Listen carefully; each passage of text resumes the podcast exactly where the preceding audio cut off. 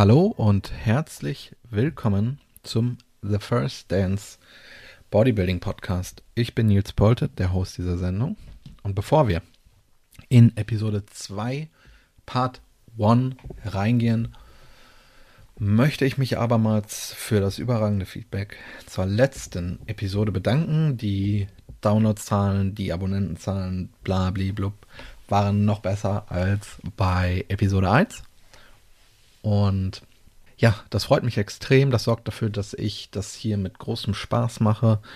Und ähm, ja, das liegt an den Zuhörerinnen und Zuhörern des Podcasts und das freut mich und deswegen bedanke ich mich recht herzlich bei allen.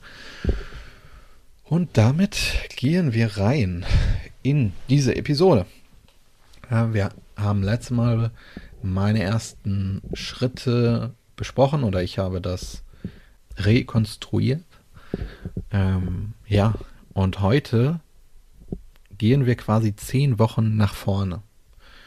Ähm, ich hatte ja letztes Mal gesagt, was damals wichtig war für mich, nämlich, dass ich meine Einheiten schaffe, dass ich es schaffe, immer ins Gym zu gehen, dass ich es schaffe, immer auf meine Kalorien zu kommen.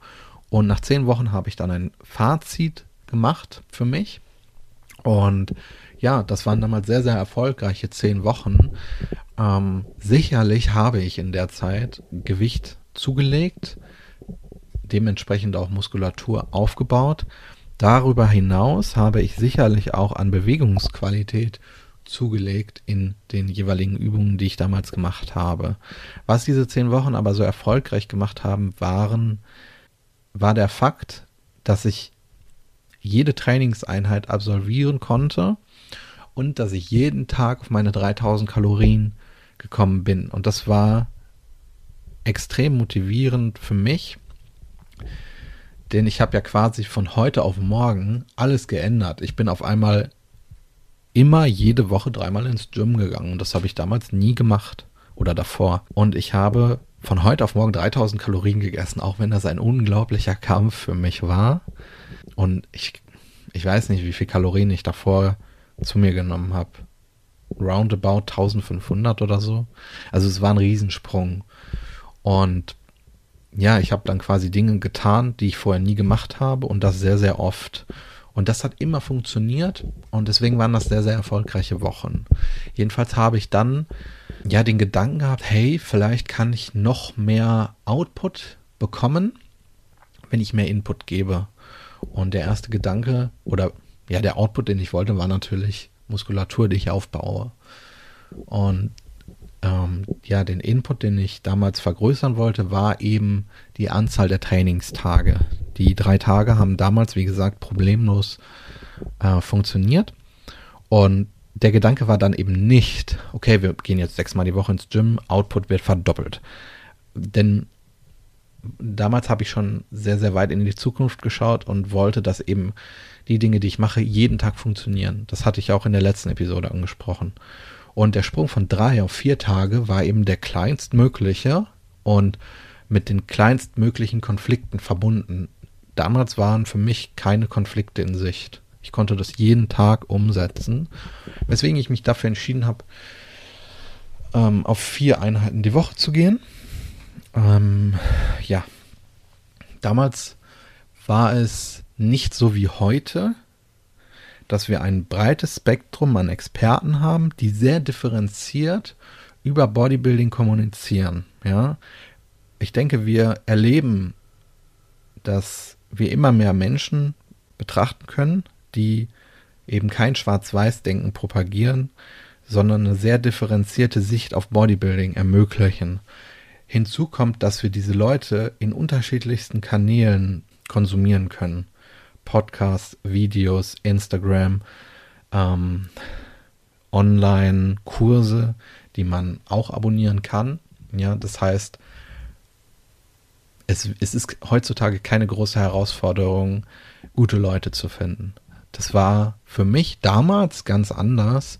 Diese Leute gab es damals sicherlich auch, aber die Sichtbarkeit war ganz anders. Social Media wurde damals anders beziehungsweise weniger genutzt. Und man wurde nicht direkt irgendwie in, ein, in diese evidenzbasierte Bubble gezogen. was ich damals gemacht habe, war mir ein breites Spektrum an Bodybuildern anzuschauen, die in meinen Augen erfolgreich waren und davon eben die Schnittmenge zu nehmen, wenn es um bestimmte Themen ging. Ja, ähm, damals war für mich wichtig, okay, wie oft soll ich eigentlich einen Muskel, Muskel pro Woche trainieren? Und die Schnittmenge von diesen Leuten war eben zweimal die Woche. Und deswegen habe ich das gemacht. Und was damals bei vielen ähm, Kraftsportlern im Trend war, war ein Push-Pull-Legs-Plan. Er war halt einfach im Trend. So, diese Leute haben zweimal, haben sechsmal die Woche trainiert, wollten zweimal jeden Muskel treffen und dann hat das sehr gut gepasst.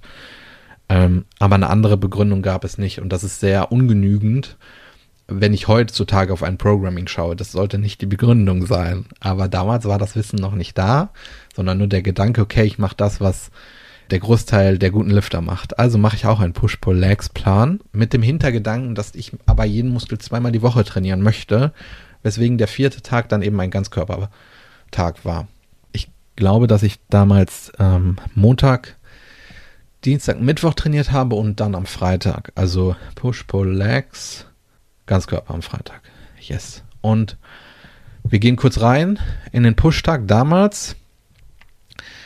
Ich hatte mich dann nach den zehn Wochen an die Langhantel getraut und habe beschlossen, Langhantelbankdrücken zu machen.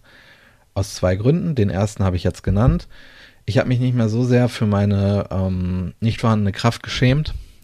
Ich habe hier in dem Plan stehen, dass ich damals 40 Kilo im Bankdrücken bewegen konnte und das war für mich damals äh, akzeptabel. Und der zweite Grund für Bankdrücken war damals, dass die Kurzhanteln in unserem Gym nur bis 30 Kilo gingen.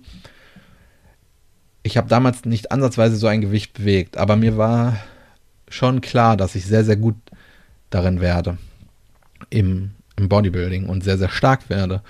Und die Kurzhanteln gingen halt nicht immer weiter. Es war begrenzt. Das Gewicht war limitiert. Und in meinen Gedanken konnte ich das Gewicht bei der Langhantel quasi in die Unendlichkeit skalieren. Und ich sah halt einfach keinen Konflikt für die Zukunft. Das war damals immer sehr, sehr präsent bei mir, wenn ich Entscheidungen im Training getroffen habe. Hm, ich habe darüber nachgedacht, okay, ich treffe jetzt diese Entscheidung, um das zu erreichen. Habe dann aber meistens noch weiter gedacht und überlegt, hey, was könnte es in Zukunft für Konflikte geben? Und wenn es eben zu viele Konflikte gab, habe ich diese Entscheidung nicht getroffen. Mir hat Kurzhandel-Bankdrücken damals echt viel Spaß gemacht, aber ich habe einfach diese Konflikte in Zukunft gesehen, weswegen ich mich dann gegen Kurzhandel-Bankdrücken entschieden habe. Yes. Anschließend hatte ich dann Schrägbankdrücken an der Multipresse im Plan. Ich denke, das ist selbsterklärend eine Fly-Variante, dann Schulterdrücken, Seitheben und noch Arbeit für den Trizeps. Also overall eine akzeptable Push-Session.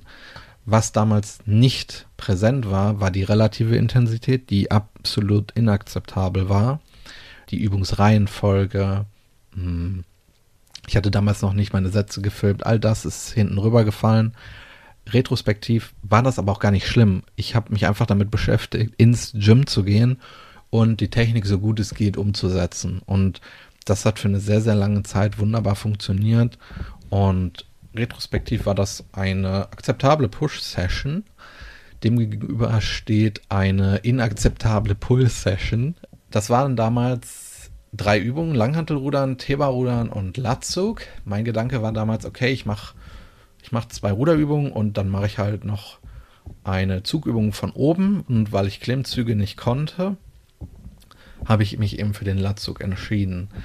Ich denke, für jemanden, der erst zehn Wochen im Gym ist, ist es wichtig zu lernen, vertikal und horizontal zu ziehen. Das heißt, der Grundgedanke ähm, hinter diesem Rückentraining war für den Anfang sicherlich richtig. Der große Fehler war, dass ich damals unglaublich undifferenziert und minimalistisch auf das Rückentraining geschaut habe und den Rücken auch als als einen Muskel betrachtet habe, was absoluter Quatsch ist. Wir haben Teres, wir haben Traps, Lats, Erectors, hintere Schulter und all das war in meinem Kopf nicht präsent. Ja.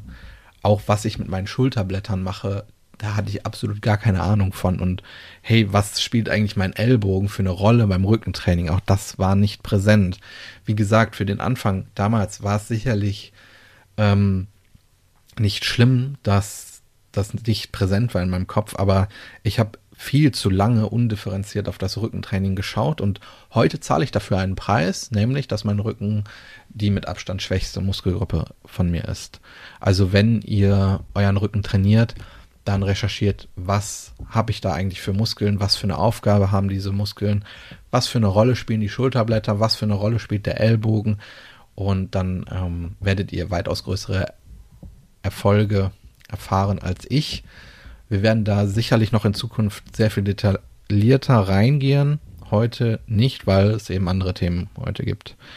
Danach noch Bizepsarbeit und das war damals das Rückentraining. Das Beintraining war ganz klassisch.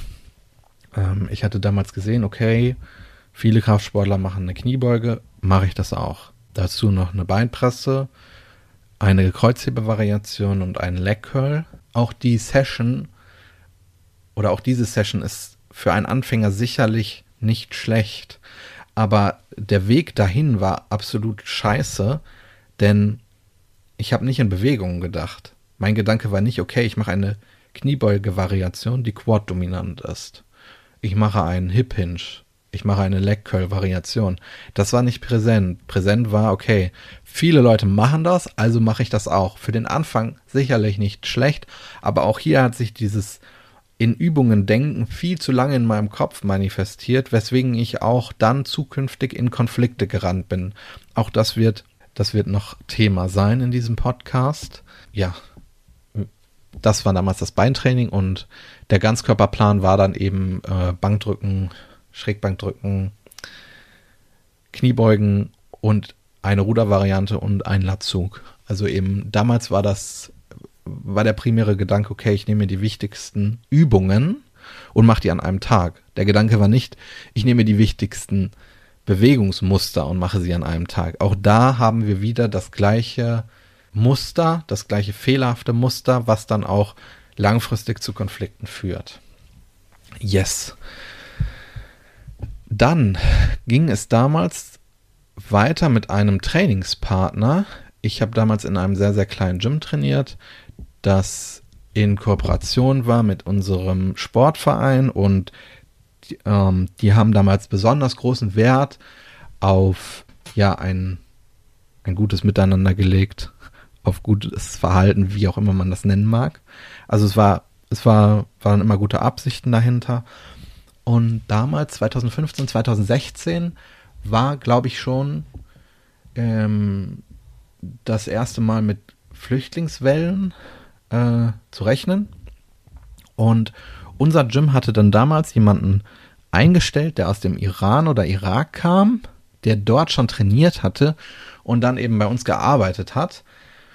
Und ich habe damals, wenn ich Entscheidungen treffen wollte oder Wissen aufsaugen wollte, habe ich mir immer die Leute angeschaut, die das hatten, was ich wollte und habe geschaut, hey, wie verhalten die sich, was machen die?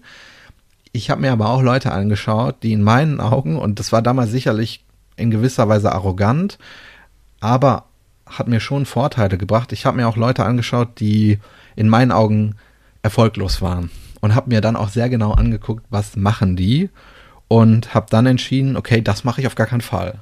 Also ich bin damals schon in mein Gym gegangen nach einer gewissen Zeit und habe Leute beobachtet in Satzpausen oder ja, wann immer ich da keine Übung gemacht habe, die in meinen Augen nicht so erfolgreich sind und ja, habe mir, hab mir angeschaut, wie machen die Übungen, wie machen die das genau und okay, das mache ich dann nicht, weil ich will nicht erfolglos sein.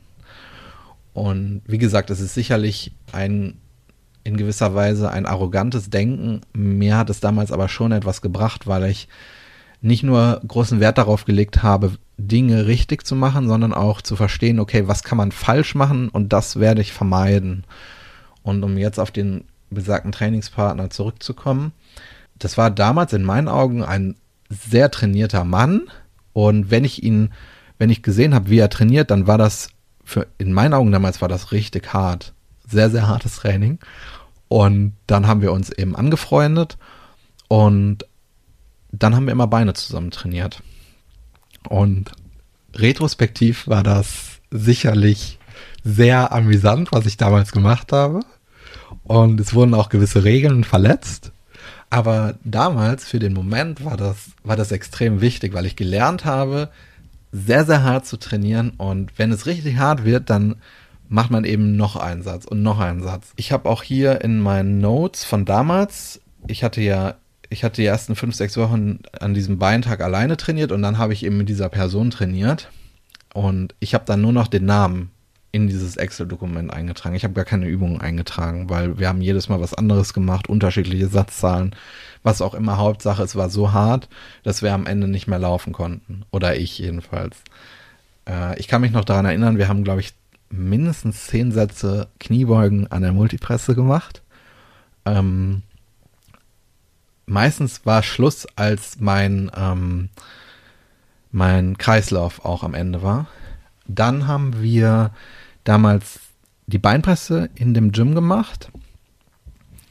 Die hatte aber zu wenig Gewicht und war auch von der Konstruktion unfassbar scheiße, weswegen immer nur eine Half Range of Motion ging. Also es war sehr unbefriedigend, in dieser Beinpresse zu trainieren, weswegen wir uns dann dazu entschieden haben, das mit einem Supersatz zu machen, nämlich äh, Kniebeugen mit einer Kurzhantel und da wir nur Kurzhanteln bis 30 Kilo hatten und das zu wenig war, haben wir danach nochmal einen Satz gemacht mit 15 bis 20 Kilogramm. Also irgendwie so ein Triple Drop Satz, auch bis man nicht mehr laufen konnte.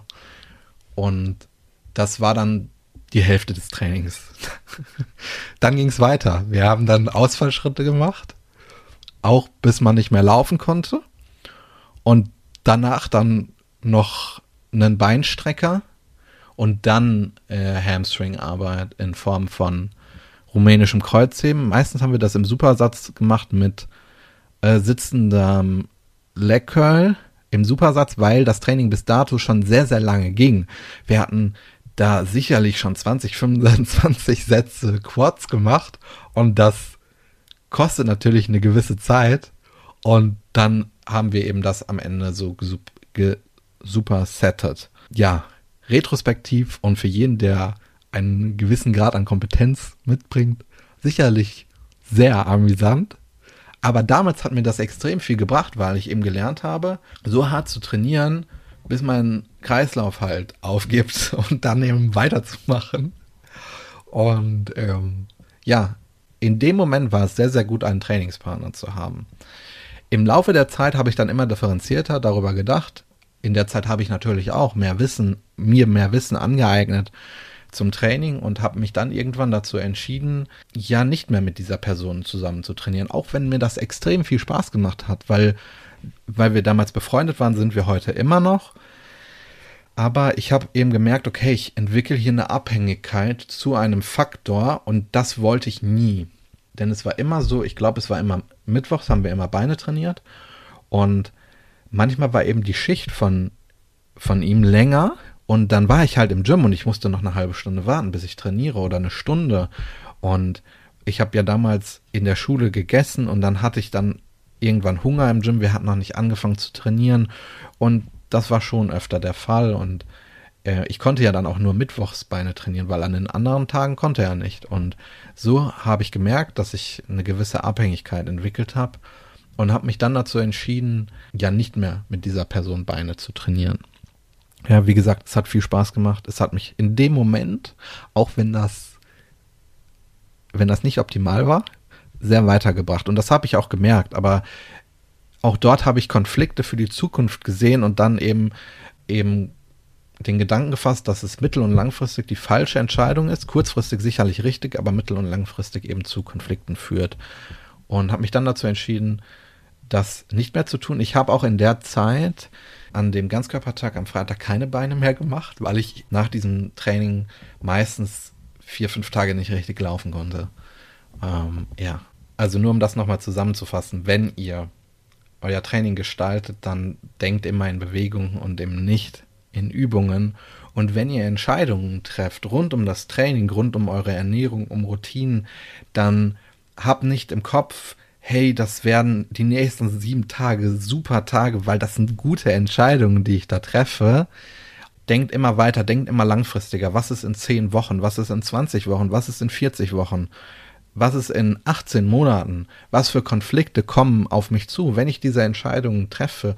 Und wenn es kurzfristigen Erfolg gibt, dann lasst euch davon nicht beeinflussen, indem ihr dann sagt, okay, das ist jetzt der Weg, den ich gehen will. Denkt weiter. Fragt euch, was sind die mittelfristigen Konsequenzen? Was sind die langfristigen Konsequenzen?